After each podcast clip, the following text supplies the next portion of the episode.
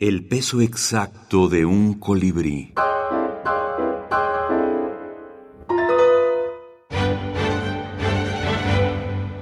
Minificciones de autor. Al canon. Dejen que los poetas escriban la noche.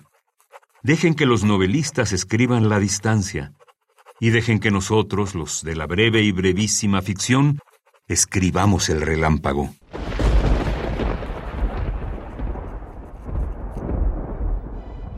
Eugenio Mandrini, autor argentino. In memoriam, in memoriam. Raíces. Con el último golpe del hacha, el árbol cae pesadamente al suelo. Sin embargo, los pájaros permanecen inmóviles donde antes estuvieron las ramas. ¿Acaso porque solo son la sombra de esos pájaros? ¿Acaso porque esos pájaros miraban demasiado la distancia y la distancia los hipnotizó? ¿O acaso porque la memoria del árbol muere después?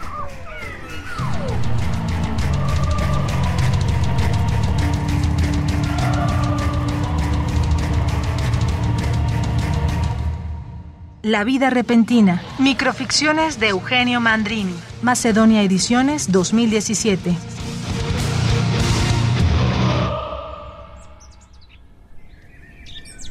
Canto quemado. Soy un ruiseñor.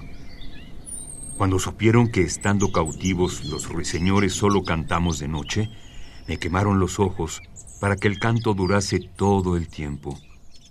No sabían, no podían saber que aún en la ceguera más honda, el recuerdo de ese fuego sigue tan encendido en mí y es tal su éxtasis que he olvidado cantar. Soy un ruiseñor que brilla de otro modo.